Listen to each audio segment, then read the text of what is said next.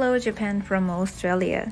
ケアンズからお送りしています。ゆずぽんの学び直し英会話フレーズ。100 100日間毎日更新にてお送りします。ゆずぽんの English lesson。略して Ponglish。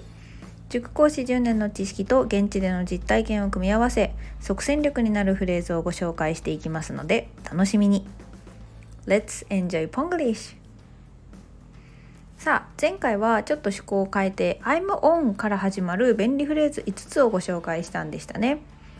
昨日新しくご紹介した3つ覚えられましたか？絶好調。ダイエット中。味方だよ。この3つでしたね。何の脈絡もないですけど。覚えてますでしょうか？答え合わせです。絶好調。I'm on fire ダイエット中。I'm on a diet 味方だよ。I'm on your side ちょっと忘れちゃってたなって人は前回の配信を確認してその場で誤解唱えましょう。どれか一つ今日どこかで言えるタイミングを探すだけでも定着度は上がります。普段ね英語を使う機会がなくても日本語での会話の中でたまに「あこれ I'm on fire」って言えばいいんだっけな？とか思い出せるだけでも定着にはすごく役に立ちます。さあそして前回予告した通りそろそろオンオフから離れてですね今日はあの私もめちゃめちゃ使うしお客さんとか、えー、マネージャーからも言われる超短いのに多用されるフレーズをご紹介です。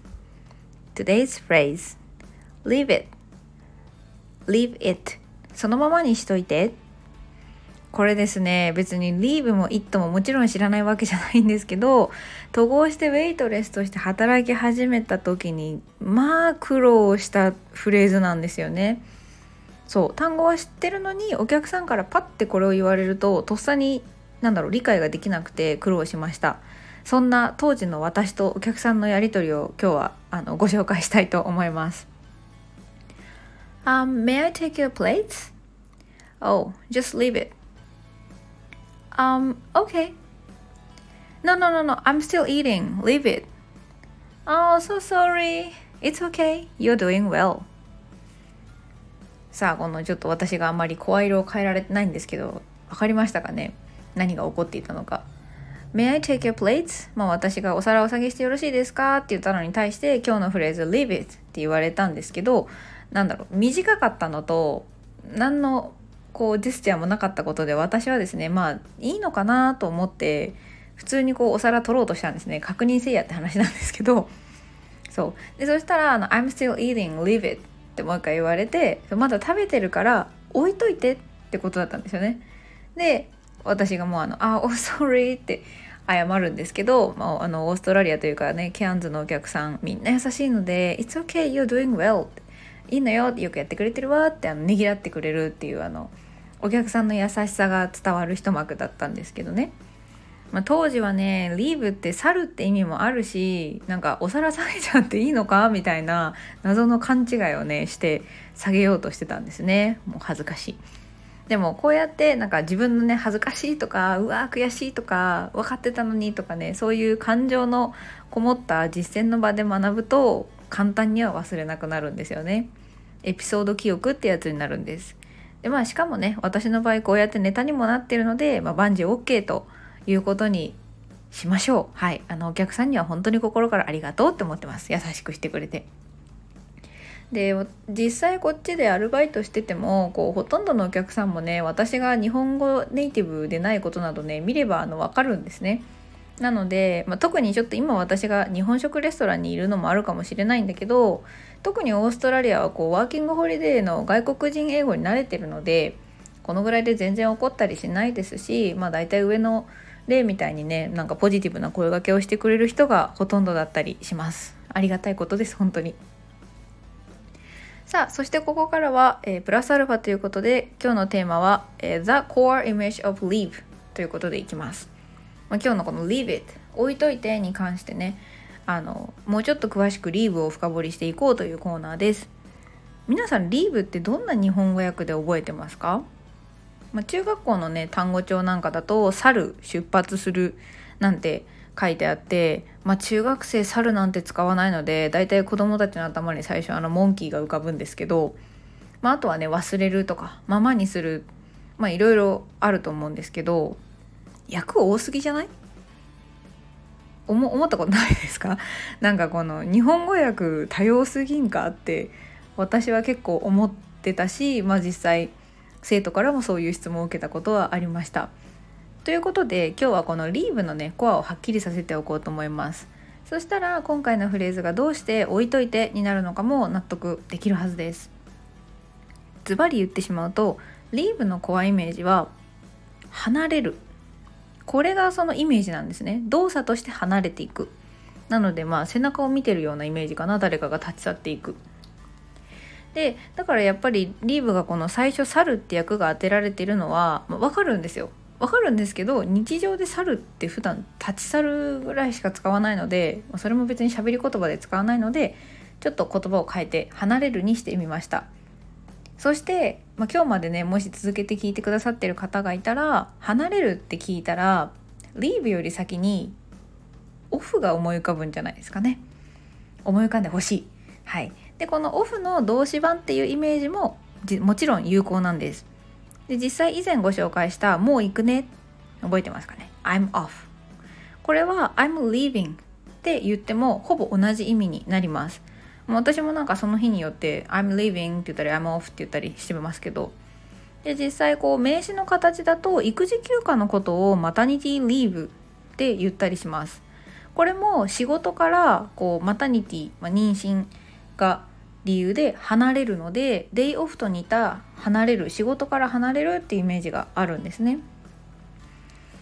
さあリーブの、まあ、イメージというか中心にあるものなんかオフの品種違いっていうのがちょっと分かってもらえたかなと思います。というわけで今日はこの後リーブの日本語七変化をご覧に入れようと思います。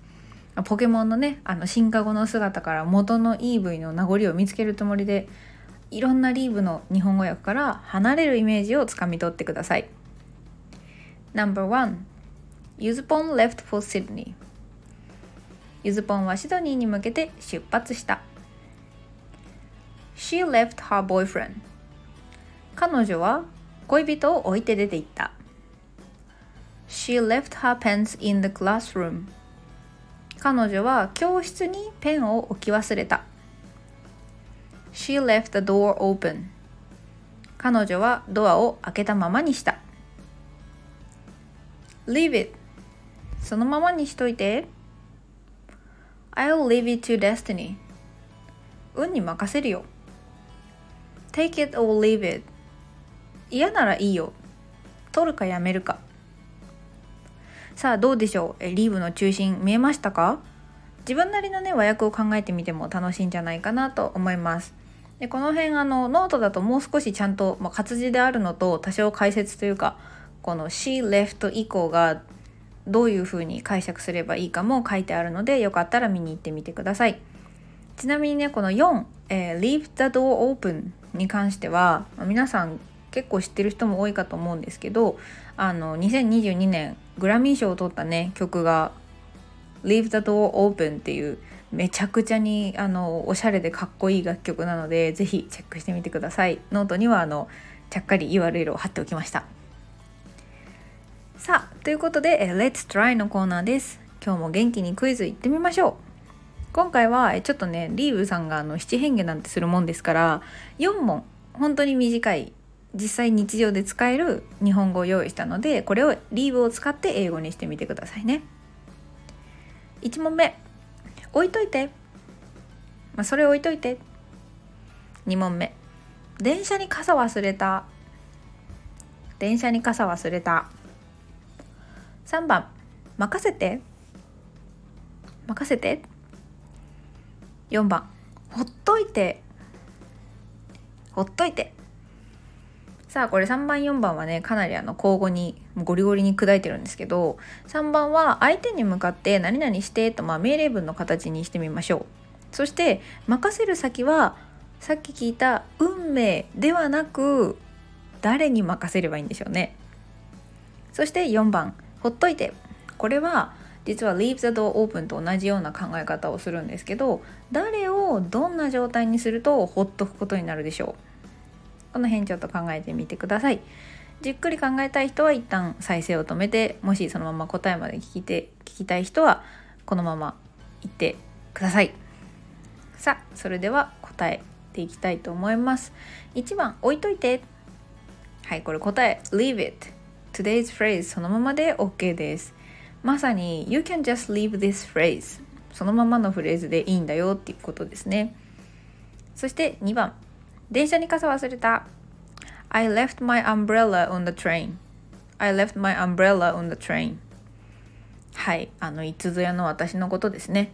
あの終点までね一人旅した愛用の傘を着払いで JR さんに届けてもらったことがあります、まあ、忘れるっていうと日本人がパッて思いつかぶのってやっぱりどうしてもフォーゲットだと思うんですけどうっかり置き忘れてきちゃった場合は実は forget よりも leave の方が最適です。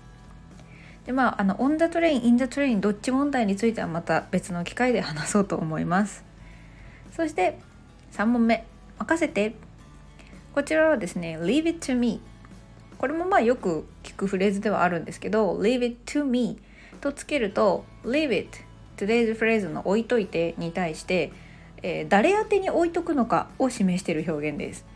つまりそれを私に置いといてつまり任せてになるよってことですね。動詞の原型から文を始めることで相手へのま指示命令文になっています。そして4番目ほっといて。これも命令文ですね。Leave me alone ま実はこれあの2週間前ぐらいに私はバイト先の同僚にちょっと言い放ったことがあるんですけど。まあその辺の詳しい話はまたねなんかライブとかで話せたらいいかなと思いますが。Leave me alone ほっといて。The door open でドアを開けたままに leave 置いておくと同じ感じで me alone 私を alone 一人の状態に leave 置いておくっていう形です。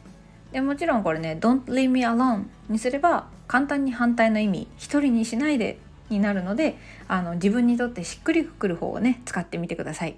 私は正直 leave me alone の気持ちの方がことの方が多いかもしれません。